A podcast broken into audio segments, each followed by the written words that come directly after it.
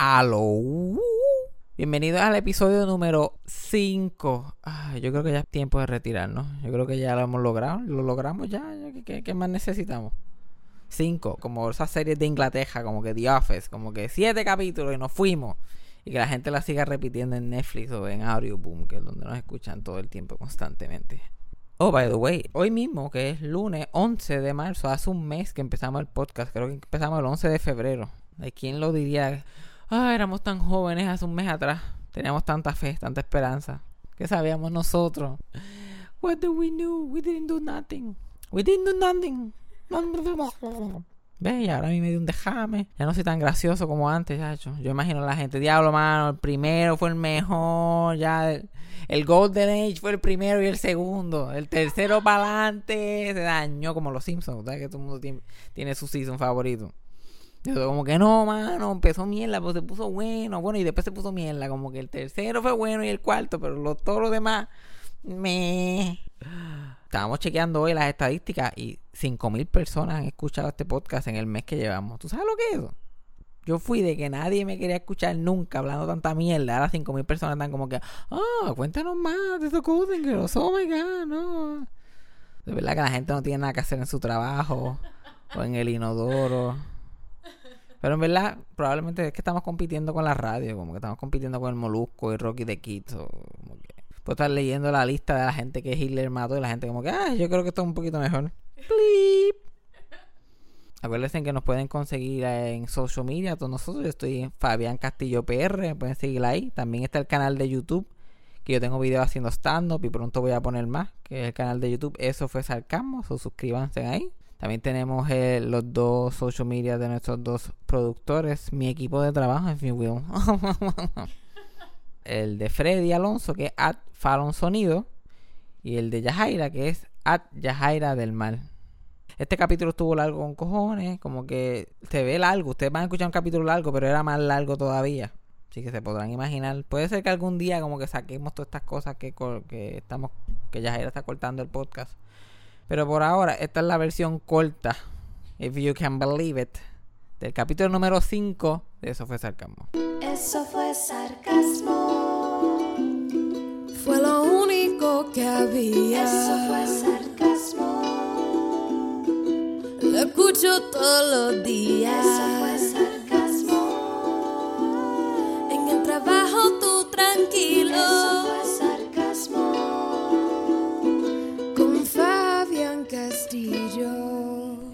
Estoy loco por dejar de ser pobre. Sí. Ya eso de ser pobre me tiene cansado. la gente no sabe, la gente no tiene idea. La vida que yo vivo. Es más, si, ustedes quieren, yo le puedo dar los tips que yo, que yo uso para sobrevivir. Los tips para ser pobre. Porque en Puerto Rico tú eres o pobre o rico. Ya no hay, ya no hay clase media, ya no hay diferencia. ¿Tú sabes lo que yo hago? El nivel que yo vivo. Yo cojo la guagua para ir a trabajar todos los días, la guagua pública. Y el truquito mío que yo tengo es que yo siempre ando con la tarjetita para, para usarla en la guagua, el Bus Pass. Yo lo que hago es que siempre tengo esa tarjeta y la tarjeta está vacía. Pero como las guaguas públicas en Puerto Rico están tan jodidas, la mayoría de las veces el cosito de la tarjeta no sirve. Ajá. Y lo que hacen es que te dejan montarte. Exacto. Pues yo siempre estoy con mi tarjetita en mano.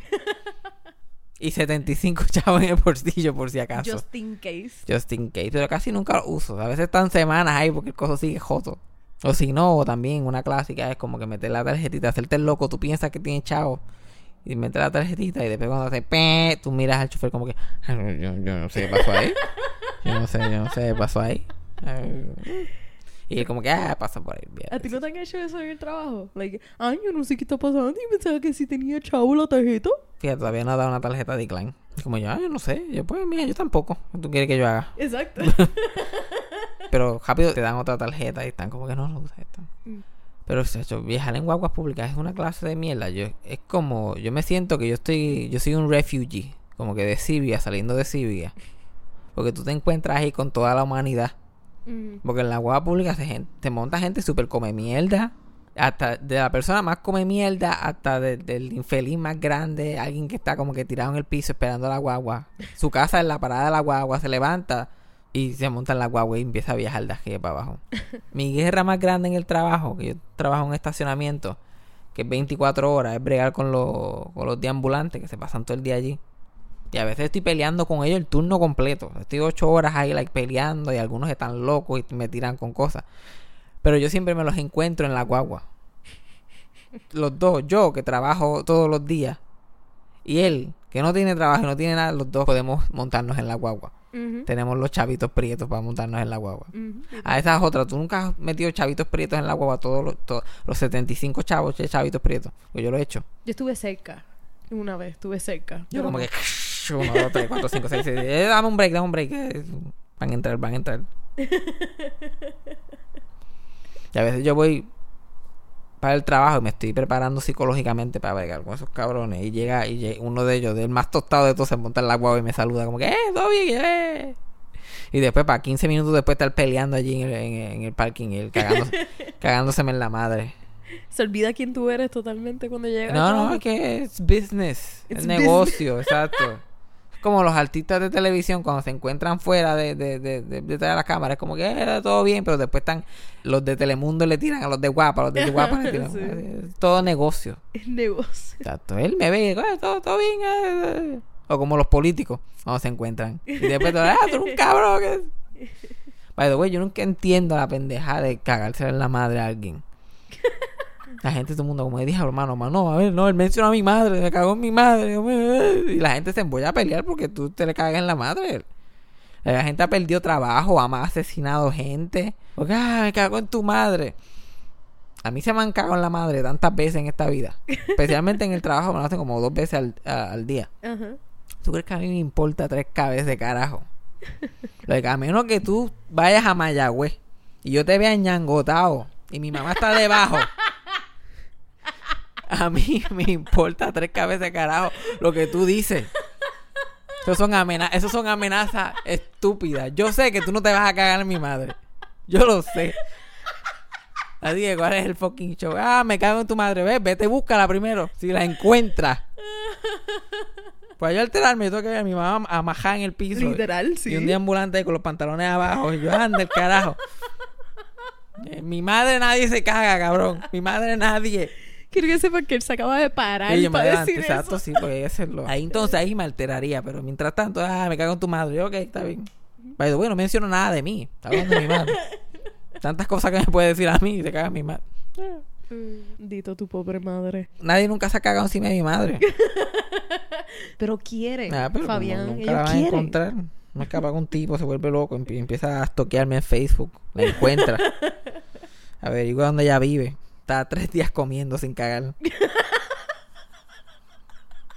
Preparándose. Eso puede pasar, la gente está loca. O sea, los mensajes, desde que yo empecé este podcast, los mensajes que yo he recibido de gente anormal, yo, yo no dudaría que alguien está ahora mismo like, saltándose tres Whoppers de Burger King. Buscando a mi madre por apellido. Esto yo lo voy a hacer. Ah, no te importa, vas a caer en tu madre. Ah, ya tú verás. Ya tú verás. Oficialmente la primera vez que me hace llorar de la risa en el podcast. Eh, ya era hora. Ya era hora. Chévere. Pues, otra cosa que me encojonan de las guaguas públicas, ya que estamos hablando de eso. Mm. Qué mala costumbre tienen una clase de cabrones. Que hay una, es que es una clase aparte de gente que le gusta pararse al frente donde, en- en- de la guagua. Sí. Cabrón, eso es una guagua, eso no es una patineta, eso no es un, un surfboard. La gente paga a los chavos y se paran ahí, aguantándose. surfeando. Ah, uy. Y tratando de hablar con el chofer como si el chofer le importara tres cabezas. Sí, ¿qué está pasando? ¿Todo bien? Ah, no, sí. Y cada vez que alguien va a pasar, se tiene que bajar de la guagua, hacer el show. Él quiere, hacer, él quiere sí. hacerse que él es parte del movimiento. Ay, Dios mío, señor. Dito, y si están aburridos. Y ahí son gente, la gente, todo, todo el mundo quiere sentirse importante. Y todo el mundo busca diferentes formas de hacerlo. Yo hablo mierda al frente de un micrófono. Exacto. Hay gente que se para en el medio en la guagua. Todo el mundo busca algo para sentirse que pertenece. Chacho, me encojonan esa gente. By the way, ¿tú nunca te has puesto a escuchar conversaciones de gente en la guagua? Yo me monto en la guagua de noche para ir a trabajar. Y la gente... Primero hay como cuatro que están tan fucking endrogados que están como que cayéndose al piso. A que tienen el bailecito, que están a que punto están, de caerse. están- le dan un beso con la frente al piso y después suben otra vez. Y, y todo eso sin doblar jodillas. como que- Después están las viejas que tienen como 500 mil paquetes. Las pobres viejas que la única forma que tienen para ir de un lado al otro es que no necesitan el andador, pero tienen el andador lleno de mierda. Porque no pueden cargar tanta porquería. O el carrito. El carrito, tienen los carritos esos de compra. Ay, Dios mío, y eso es paquete tras paquete. Una vez, para que tú veas que la gente, a la gente le encanta hablar, pero a nadie le gusta escuchar. Todo, todo el mundo en la- que estaba montando en la guagua, menos yo estaba hablando, pero todo el mundo estaba hablando de cosas diferentes. Estaba el chofer, el tipo que estaba parado, una vieja con un montón de paquetes y una vieja loca que se pasa chavando allí donde yo trabajo también. Todos estaban hablando a la misma vez, nadie se estaba escuchando uno al otro. La vieja loca se, se va a montar en, en la guagua y le dice al chofer, chofer, baja la, la guagua para poder montarse. El chofer le dice, se dice por favor. ¿Y qué? Por favor. Y la vieja devuelve como loca, "Ah, por favor, por favor, no me falta respeto. Yo soy una anciana, me falta respeto a mí. Ah, no sé qué". Y se sienta al lado mío y empieza a hablar con la vieja de los paquetes que está al frente. Mira, ni que faltándome respeto. Y la otra vieja está like, eso es un hijo de puta. Pero está, seña pero está señalando al tipo que está parado en la guagua, no al chofer. Siempre está parado en el medio. Él sabe que yo voy a pasar con el andador. Está todo el mundo hablando de cosas diferentes. Y la otra vieja, no, yo no me refiero a él, el chofer. Que no es... Y la otra, no, porque este tipo siempre está en el medio cuando yo estoy. Y el tipo que está parado está tratando de hacer conversación con el chofer, como, "Ay, diablo, esta gente, ¿verdad? Nosotros somos amigos. ¿What? ¿Qué? No, nada, nada, nada. Nada. What? Eh, what? ¿Qué? Y el, el chofer de la guagua me odia porque también él me, él me ha acosado sexual. Todos los choferes de guagua siempre me están acosando. Yo tenía el pelo largo y me recorté hace como cuánto ya, como cinco meses. Yo un poquito menos, como tres, Cuatro meses. tres, No, cuatro. no, octubre, noviembre, diciembre, enero, Ay, febrero, diablo. marzo, cinco meses. Cinco meses, diablo. El tipo, cada, yo el mismo tipo siempre, cada vez que me monto me dice, ah, te recortaste. Y yo, ajá, me recorté. Entonces, como yo no le hago caso, porque la gente me ve con este pelito, con esta cara y con las uñas pintadas y se creen que es fiesta. Se creen que es fiesta. Rápido, todos los tipos se creen que me pueden tirar. Y cuando yo no le hago caso, se ofenden. Ahora el, ahora el chofer no me habla, ahora yo me monto en la web y me vira la cara. Ay, Dito, pobre. Y yo, ¿pero qué tú quieres que yo haga? ¿Tú sabes lo que él quiere? Yo no quiero, no quiero. Yo te mamo el bicho aquí más que por, por ser amable. Pero eso pasa mucho. Automáticamente asumen que si son buena gente, que tú vas a reciprocate de alguna manera. Ajá, yo como que, ¿qué tú quieres que yo haga, cabrón? Yo te digo buenas noches cuando me monto y gracias cuando me bajo. Yo no, no tengo que decir más nada. Exacto, esta es la transacción que ocurre normalmente. Y todo y él como que, ah, todo bien, ¿cómo están las cosas? Yo como que no me hables, no me hables. Nosotros somos amigos. Es la guagua. No es que yo sea mejor que ti, obviamente no lo soy. Mírame.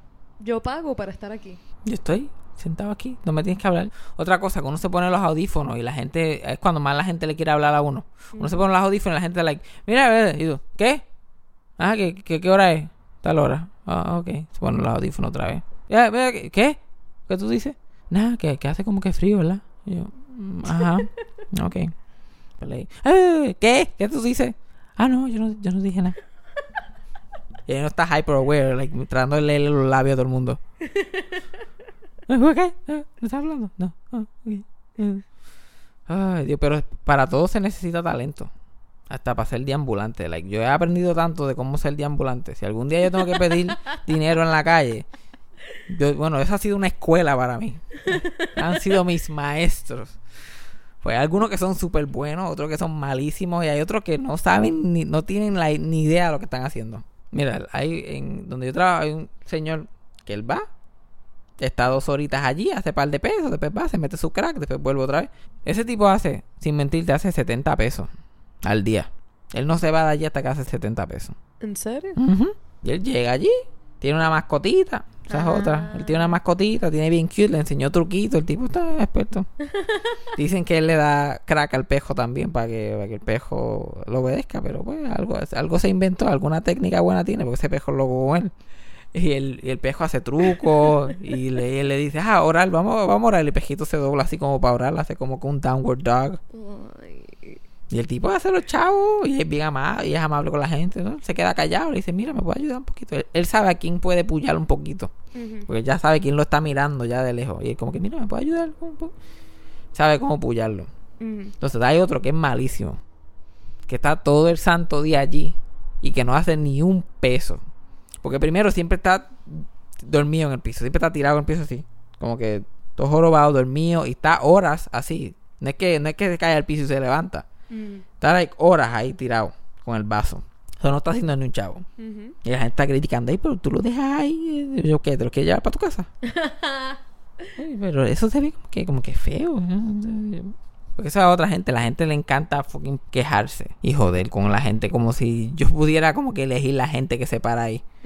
Ese ser humano que está ahí, yo lo encuentro desagradable. Lo puedes sacar de ahí para que, para que no me moleste los ojos. Ya voy a un momento a meterle con una pala por la cabeza.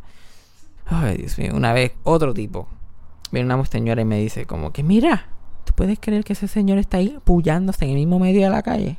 Y yo, pullándose. Ay, Dios mío, ¿por qué no alquiló un, cuarto en el Sheraton como hace todo el mundo que se va a que dónde, dónde la gente espera que esta gente se vaya a pullar? En la calle, porque viven en la calle o van a ir a otro sitio a pullarse. Entonces, ¿No pueden ser más decentes cuando se vayan a apoyar? Ay, Dios mío, tiene- ellos tienen que cogerla y sacar la puya y pullársela ahí en el mismo brazo. Para eso hay baño. Yo no sabía que él se pullaba. Yo pensaba que le habían picado mosquitos. A ella no le molesta que él se puye, sino que él se puye en público. Que, lo- que yo lo tenga que ver, exacto. No es como que, ay, bendito. No, es como que, ¿por qué él tiene que hacerlo en mi cara? Yo no quiero enterarme de estas cosas. Exacto. Pero anyway, volviendo al tipo que es malísimo. Él está, él está durmiendo o está peleando con la gente. Porque no le dan chavo. Y está todo el día. Permiso, da un poco fobel. Así que no se le entiende nada. Permiso, me da un dinero para comer. Permiso, ¿me puedo ayudar para comer? Permiso, ¿me puedo ayudar para comer? Imagínense en ocho horas de eso. Sin parar. Y la gente está... y- pero a todo esto él está fumando marihuana sintética. y tiene como tres cajas de comida que la gente le ha dado. Ajá. Pero tiene un letrerito. Permiso, me ayudan para comer. Y la gente le pasa por el lado. Paga su boleto. Se va a buscar su cajo.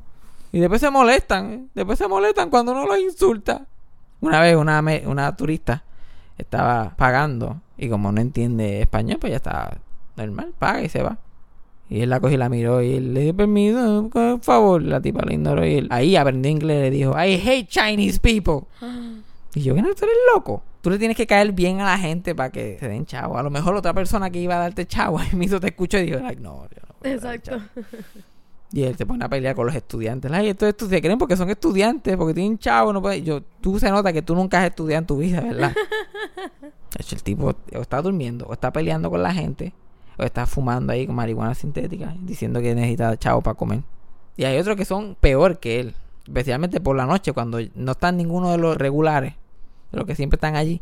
Siempre hay un listo que parece que los ha visto y dice, la diablo, ahí se hace muchos chavos, yo me voy a parar ahí. Y se paran ahí, en completo silencio, se paran.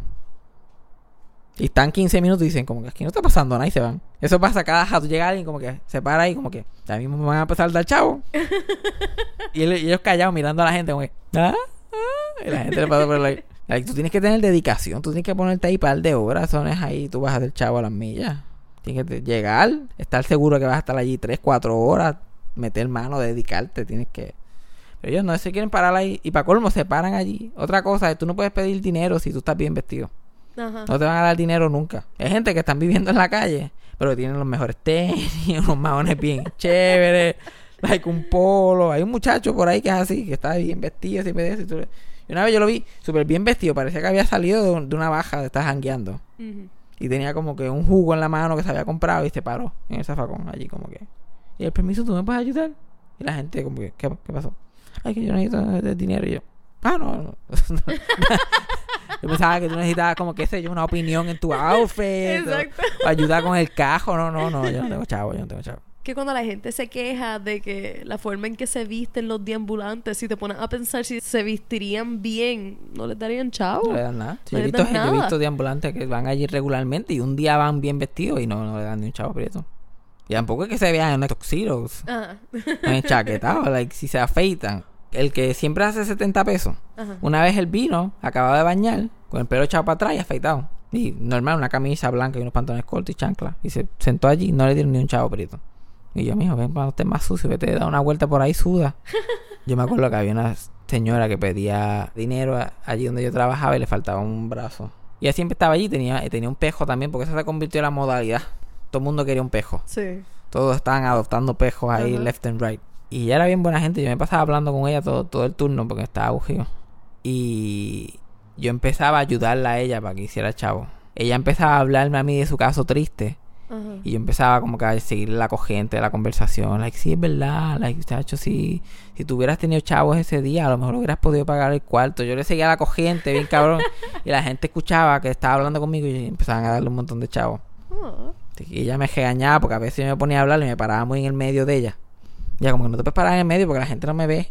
Y no me no me va a- La gente saca el dinero y si tú estás en el medio dicen, ah, pues no, no se lo voy a dar. Like, ellos saben cuál es su área. Sí, que haciéndolo todos los días. Ya, ya me gusta. Bueno, me, me gustaba antes cuando empezaba a trabajar, saber las historias de ellos. Pero ya no, ya como los conozco a todos. Los otros días en Instagram pusieron un video de uno de ellos como que en Santurce por ahí jorobando. Y "Eh, mira este tipo. eh, eh". Yo como que es ese Willy. Ese Willy se pasa allí en San Juan jodiendo. Sí. Buena gente. Not really. Entonces lo que la, la, la, la gente que pide dinero no entiende, los ambulantes que están pidiendo dinero no entienden es que no hay ninguna obligación. Y yo como que, ay, yo estoy aquí tratando, el que siempre está peleando y es como que, tú puedes coger cupones, ¿tú ¿sabías eso? No, pero es que yo soy adicto y estoy en la calle. Puedes coger cupones como quieras. Tienes cupones, puedes coger como que vivir en cualquier sitio, que te- hay muchas viviendas para gente. Pero ellos sí quieren hacer los locos de que nadie los ayuda. Como que no te van a dar pruebas de dopaje ni nada, porque tú puedes ir y pedirle que se llama. Pero se creen que uno es pendejo. Like, el 100% de la gente que está en la calle es porque le da la gana o porque están mal de la mente. Y ellos quieren hacer. Ah, no, yo estoy en la calle porque bla, bla, bla. Yo, yo tenía un montón de familiares que son adictos y vivieron to- toda la vida en su casa. Y trabajaban y hacían todo. Murieron porque tenían adicciones, pero vivieron su vida como cualquiera otra. Y la gente siempre está como que, ah, diablo, están metidos en la droga porque le da la gana. Empiezan fumando marihuana, porque ese era el cuento que me hacían a mí. Sí. Empieza fumando marihuana y mira, ¡pum! cuando vienes a ver, heroína.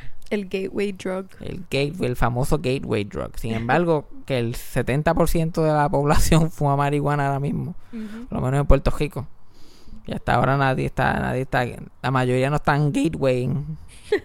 La mayoría están bastante chilling. No sé si la gente pens que pensará si yo fumo marihuana o no, pero a mí la razón por qué yo no fumo es porque literalmente yo no sé fumar. Yeah. Yo soy un fucking pussy fumando y ahora yo dos horas tosiendo. Y yo Dos no, horas. no vale, no vale la, no vale la pena. vale la pena. No vale la pena. Entonces, de aquí a lo que termino de toser ya se me fue el jebato y tengo que empezar otra vez. es un bad trip. Pero yo lo que como son los edibles. Si yo puedo conseguir un edible por ahí, un browniecito. Me acuerdo la primera vez que yo me comí un brownie. Yo dije, mira, tengo un browniecito aquí, lo quiere, qué sé yo. Yo como que, ah, dale, lo compré. Y yo, mira, tienes que... Yo no sabía que tú te lo tenías que comer como que pedacito en pedacito. Ya, mira, te lo tienes comer un pedacito chiquito porque, tú sabes, esto es fuerte, bla, bla, bla. Y yo como que... Tú quieres que algo que está hecho de chocolate, yo me lo coma. Yo me como un cantito nada más. Ok, y yo cogí y me lo zampé completo. Y guau, Y después, y como si nada, yo como que chilling, aquí no está pasando nada. Tú estás chilling, estamos normal. Y yo tratando de fingir que estaba un poquito arrebatado, like, uh, ok, yo creo que lo estoy sintiendo. Oh my god. Ay, Me acuerdo que, que yo estaba haciendo un show de stand-up y después de eso fuimos a Denny. Sí. Y estábamos, estábamos comiendo en Denny en una mesa.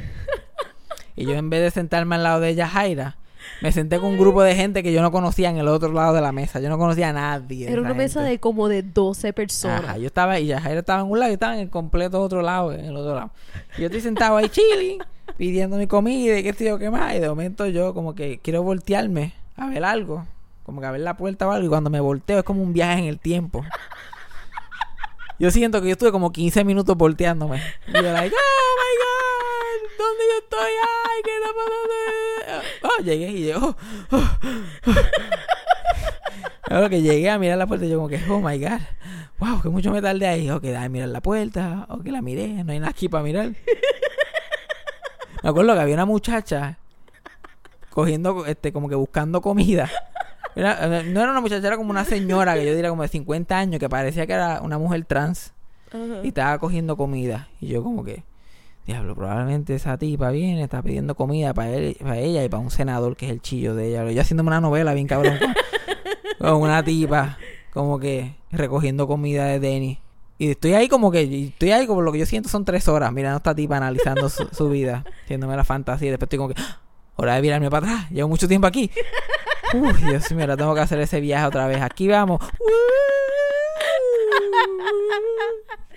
Y viro para atrás y yo estoy como, "Ey, ¿quién carajo? ¿Dónde está gente? Y yo estoy ahí, y estoy tratando de comer. Más disimuladamente. De momento yo escucho a alguien hablando. Y yo, no, porque la gente piensa. ¿Y tú, ¿y tú qué crees del asunto? Una conversación bien interesante. Y yo miro para arriba. Y yo, anda para el carajo. Yo no veo los labios de nadie moviéndose. Todo el mundo está comiendo en silencio y yo estoy escuchando. Y yo, ay, Dios mío. ¿Qué está pasando? Yo, esto tiene que haber una explicación, tiene que haber algo, algo tiene que estar pasando. Yo estoy tratando de mirar para los lados, pero estoy tratando de no mover mi cabeza mucho porque ya yo no estoy para más viajes. Yo estoy como que, ay, no sé qué está pasando. Ahí estuve como otra media hora más. Eventualmente me di cuenta que a- a el que estaba sentado al lado mío estaba viendo un video en YouTube. Y yo como que... ¡Ah! ¡Ah! Yo pasando por toda esta reacción, pero sin tratar, sin moverme lo menos posible. Hay una foto, yo súper arrebatado. Y ella, ay, ¿tú fuiste la que me la sacaste? Yo te la saqué, yo estaba desde el otro lado de la mesa y yo, yo le traté de sacar una silla a Fabián cuando llegamos para que se sentara al lado mío. Y por alguna razón tú te sentaste al Yo, otro la lado de la primera mesa. vez, yo sabía que me quedaba poco tiempo, so yo cogí la primera silla que apareció y me senté. Yo sentía, mi, mi cuerpo subconscientemente sentía que me faltaba poco. Y después de que Yo me iba a te... ir. Sí, y después de que te trajeron la comida, yo creo que fue ahí que fue que te saqué la foto, porque te veías. Sí, yo estaba tan- tratando de comer yo, like, Ay, Dios mío, yo la pongo después en Instagram, pues, cuando saque, cuando el episodio salga. Ay, Dios mío, señor, eso fue, eso fue fuerte, eso fue fuerte, pero yo seguía haciéndolo. Después que yo volví de ese viaje, yo como que, diablo, esto, me- esto estuvo muy cabrón, eso fueron unas vacaciones. Eso como si yo me hubiera ido a The Matrix, a, a tener una experiencia fuera de este mundo. Yo como que, diablo, yo quiero irme otra vez a este mundo, yo quiero explorar. Y fue la primera vez tuya en Denis. La primera vez en Denis, yo nunca había ido a Denis, o para mí yo siempre conecto a Denis con esa experiencia cada vez que voy. Y yo seguí, me acuerdo que yo estuve meses comiéndome brownie, cada como una vez a la semana y me zampaba un brownie completito. Y la persona que lo estaba haciendo cada vez los hacía más fuerte para ver qué pasaba. Yo todavía estaba estudiando en la universidad, me acuerdo que estábamos sentados en el parque de soccer de la universidad. Y estábamos todos sentados allí hablando miel, qué sé yo. Yo estaba pero oído que yo no podía ni hablar. Yo los veía a ellos, pero y, y- y yo sentía que estaba hablando, pero estaba haciendo sonido. Y yo estoy así mirando para todos lados y qué sé yo, y bla, bla, bla. Y de momento yo miro para arriba. Y yo veo a Scooby-Doo en el cielo. Con una nube perfecta. Scooby-Doo con un gojo de Navidad, para colmo. Y era como, y era- esto era como mayo. Y yo señalo al cielo y yo, mira Scooby-Doo. Yo, mira Scooby-Doo de Navidad. Pero eso era lo que yo pensaba que estaba diciendo en mi mente. Pero en realidad estaba like, señalando al cielo y todo el mundo, todo el mundo que estaba igual de arrebatado, like, ¿qué está pasando? ¿Qué le pasa a Fabián? Ay, yo me acuerdo. Y ellos estaban como que, ay Dios mío, vamos a tener que dejarlo aquí, vamos a tener que dejar el cadáver aquí si se muere. Pero, la, pero la mejor y la peor experiencia que yo he tenido bajo el efecto de un brownie. Y me acuerdo que yo estaba en casa de una amiga de nosotros. Y eh, otra amiga de ella estaba haciendo brownie y cogí y se los llevó, los brownies. Pero nos dejó el pan con todas las esquinas y todo lo que había sobre. Y como los dejó como dos brownies, más la, uno para ella y uno para mí, y más las esquinas de todo el, el pan que había hecho los brownies. Y nosotros nos saltamos toda esa pendeja. Yo me comí el brownie completo, más las orillitas. Yo, chili, esto va a estar chili. Cuesto en la cama, nos decimos, vamos, vamos a, vamos a ver la- algo en Netflix. Ay, ay, estamos viendo las películas. Mira, ¿tú has visto a Coraline? Y yo, yo nunca he visto a Coraline en mi vida, ponla, vamos a verla. Cabrón, si tú estás, si tú estás arrebatado, estás a punto de estar bien arrebatado, no pongas esa película. Especialmente si nadie te dice ni de qué se trata. Es como que, ah, Coraline. Y yo los veo que son plasticinas. Yo pienso que vamos a ver Wallace and Gromit, pero de una nena chiquita. Yo pienso, vamos a ver algo sweet, tranquilo, chilling. La película empieza y todo está normal. Y a mitad de película, todavía la cosa no se había puesto bien mala en la película, la cosa estaba normal, pero ahí yo estoy ajebatado, ahí me dio el ajebato y estoy like, anda, esto está pasando. Yo como que aguántame la mano y cuando miro para el lado, ella estaba chocada dormida. Ella se había quedado dormida y yo estoy como que, oh, esta aventura es solo. Esto es un solo adventure. Cuando miro la película, el papá de ella tiene botones en los ojos y está tocando una canción bien creepy en piano. Y estoy like, ¡ay, Dios mío! ¡Ay! Entonces yo estoy tratando de echarme para atrás, como que para que el, para que el papá de ella no me coja. Pero yo no me puedo casi ni mover. Y yo estoy como que aquí es, a mí me va a coger esta película. Y yo estoy como que, yo no sé si esta película es así. Si yo me lo, si yo me lo estoy imaginando. Si se le metió el diablo a la película y está tratando de, de, de cogerme. Y lo lindo es que yo estoy viendo la película en chunks de 10 minutos. Yo estoy súper asustado, momento se me olvida. Y vuelvo y miro la película y yo estoy, ¿de qué se trata esto? Yo no entiendo qué está pasando. ¡Ay, Dios mío! ¡Ay! ¡Ay! Después estoy, miro para el lado y como que, ah, fulana, está dormida. Dame mirar para... ¡Ay, Dios mío! ¿Qué carajo es esto? Y yo me acuerdo que yo traté hasta de despertarla, pero yo no no me salía la voz. Yo como que...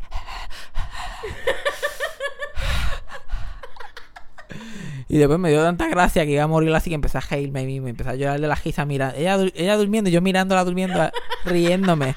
Las lágrimas bajándome. Que si ella hubiera despertado ah, con la jabata que ella estaba, ella se iba a morir del corazón. Yo riéndome, voy llorando a la vez. Like, "Ah". Yo creo que esa fue la última vez. Yo no he vuelto a comerme un brownie desde la noche de Coraline, como es conocido. La noche de Coraline. A day that will live in infamy. Ah, y ese también, by the way. Eso me acuerdo que eso fue sábado por la noche, domingo por la madrugada. Y yo trabajaba el domingo a las, a seis y media de la mañana. Mm. Yo tenía que estar en el trabajo. Y esto era como a las 4 de la mañana. Yo estaba like, ¡ay, Dios mío, Coraline! ¡Coraline! y me acuerdo que yo, yo salí como a las cinco y media de la mañana del apartamento de ella, caminé a mi apartamento que era cerca, me puse el uniforme, igual de arrebatado, y me fui a trabajar. Fue el mejor día de trabajo que he tenido hasta el día de hoy. Yo literalmente llegué, ponché, me senté en la silla, miré tres cajos pasar y me dijeron, mira, son las tres, vete para tu casa. Y yo, ay, ay, Dios mío. Ponché otra vez, pluc, y seguí a mi casa. Chacho, Dios mío, señor. Yo no podía, yo tuviera los chavos para comer un brownie todos los días antes de entrar a trabajar. Lo haría. Yo me joder los chavos ese día. bueno, sabré si trabajé bien, cabrón. Ni me acuerdo. Pero, te juro, pues. Pip. Sentado. Mira, poncha. Ay, pero si yo ponche. Ay, Dios mío, me voy. Ay, da carajo. Ay, Dios mío. Yo pienso que la mayoría de la gente que trabaja se tiene que estar arrebatando bien brutal. Porque trabajar es una cosa asquerosa. Sí. Horrible. Like, todo en el- donde yo trabajo, en el estacionamiento que yo trabajo, se estacionan todos los chefs y todas las meseras de todos estos restaurantes en el viejo San Juan. Y tú los ves que ellos se arrebatan, pero una cosa. Hasta el culo. Ellos se meten. Ellos se lo meten hasta por el culo, la marihuana. Y ellos salen así, like, dazed completamente. Porque para sobrevivir, trabajar con esa gente. Sí. ¿Verdad? Con esos chojos de gringos. Y, y de huele bicho puertorriqueño. Todo el día. y trabajar en una cocina. Que eso es. La presión debe ser horrible. Tienen que estar bien arrebatados. Sí, que yo quisiera tener la habilidad de fumar. Para poder, como que todos los días fumar un poquito. Pero yo pienso que el brownie es mejor. Tengo que casarme con una tipa que haga brownie todos los días. Comerme uno todos los días. ¡Plip! Y después, uy, transportado. Otro universo. A mí me encanta porque tú reaccionas tan bien a los brownies y yo no, para nada. Y yo te quedo mirando. Es, es- es que es lo mejor. Pero es que tú tienes una tolerancia mucho más este, fuerte que la mía. Yo, como nunca fumo, nunca hago nada. Sí, sí. Pues yo me como uno me lo como con- Y yo soy tan chiquito, bendito, que, que eso llega a la sangre mía como que en tres minutos. Y sale... "Uh", parezco un, parezco un inflable de esos de dealer de cajo. Yo que siempre estoy bien tieso, así, como que bien serio. Repente estoy like... "Uy". Mirarte a ti arrebatado es lo mejor. Y mi cara cambia completamente. Sí. La gente sabe que hay algo mal cuando me estoy sonriendo. Mira, Fabián se está como que riendo. Ay, Fabián tenía dientes. Yo no sabía. Y tú reaccionas de cantazo. Tú a veces estás sin hacer, estás sentado callado y de momento te levantaste, hiciste un beat y te sentaste otra vez y ya está. Porque yo estaba en mi propia mente. Estaba en mi propia mente ahí viajando. y De momento decía, ay, dame, dame volver para decirle esto a esta gente. Pip, pip, pip. Y después vuelvo otra vez. yo me acuerdo cuando yo empecé, cuando yo empecé a fumar. Yo fumé un par de veces. Yo fumé como dos o tres veces nada más. Yo, como sí, yo no, yo no puedo guardar secreto. Yo se lo dije a mi mamá. Ujú. like, como la semana que empecé a hacerlo, se lo dije a ella.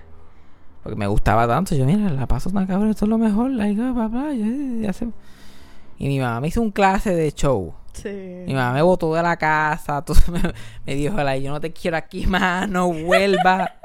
Like, ya tú serás un drogo, pues yo tengo dos hijos ahí que yo tengo que proteger. Yo, pero ¿de qué tú estás hablando?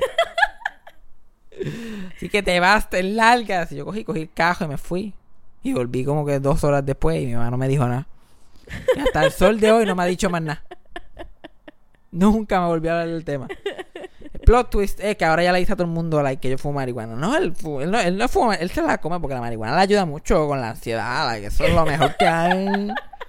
Ansiedad, depresión, like, eso es un medicamento. Ya sé, y esto literal hace como cinco años de la ira, basta la casa, es un drogo. Palabra súper graciosa también, drogo. Sí. La gente, la gente cambia de opinión. No tengo historia de show business hoy, por lo que ve. Oh, sí, creo que tengo una. Porque estábamos hablando, ahorita cuando estábamos hablando de, de pobreza, todas estas celebridades que quedaron en la quiebra completamente, que tienen que hacer tantas mierdas para poder sobrevivir. Actores tienen que hacer cosas que no les gustan. Todo es por eso mismo, por el miedo a la pobreza. Exacto. Ahora mismo yo estoy haciendo comedia, pero yo tengo que trabajar en un sitio que odio. Ajá.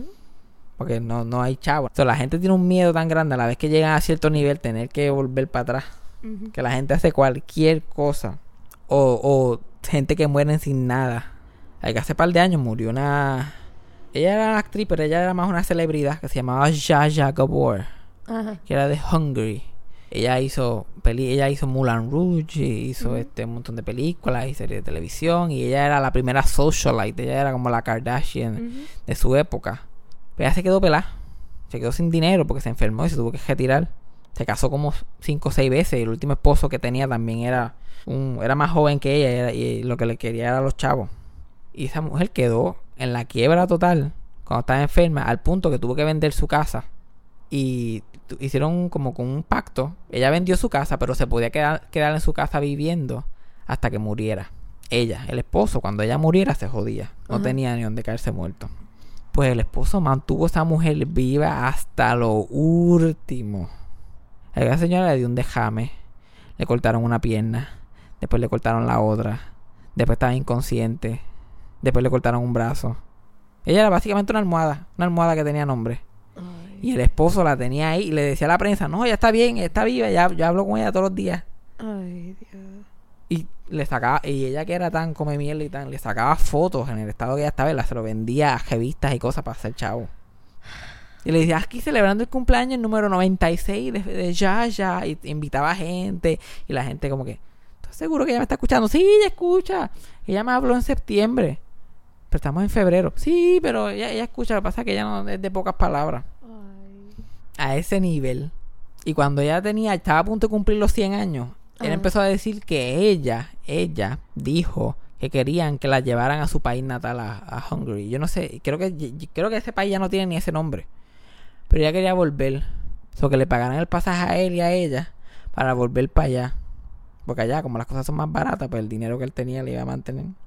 Y él como que, ah, ella está diciendo que quiere irse para allá ahora que cumple 100 años. Y yo, mhm, I'm sure she did. Estoy seguro que si esa mujer habló en los últimos 10 años de su vida, lo único que dijo fue, mátenme. Ajá.